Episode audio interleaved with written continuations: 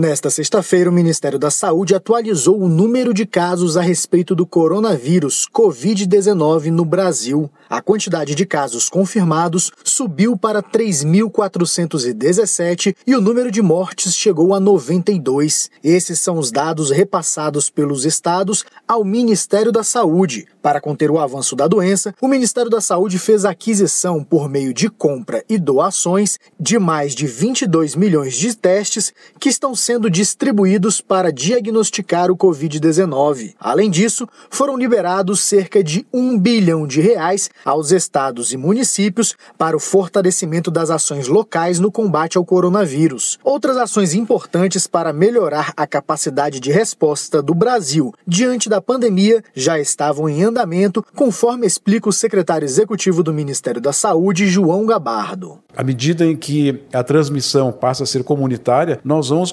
começar a ter casos em pessoas que vão utilizar o Sistema Único de Saúde. Isso vai começar agora a forçar a resposta do nosso serviço. Para isso, nós ampliamos o atendimento na rede básica, para isso, nós contratamos mais médicos, para isso, nós ampliamos os horários de atendimento nas unidades de saúde, para isso, nós estamos implementando e antecipando todo o nosso cronograma de vacina contra a influenza. Então, são as medidas que são possíveis serem realizadas antes da explosão ou da elevação grande que nós vamos ter nos próximos dias e nesse próximo mês de abril. Para manter a população informada a respeito dos casos e mortes, o Ministério da Saúde atualiza diariamente a plataforma de dados do coronavírus. O painel traz as informações e permite uma análise do comportamento do vírus com o passar do tempo, além de ter um gráfico de dados acumulados apontando a curva epidêmica da doença. A plataforma está está disponível para livre acesso pelo endereço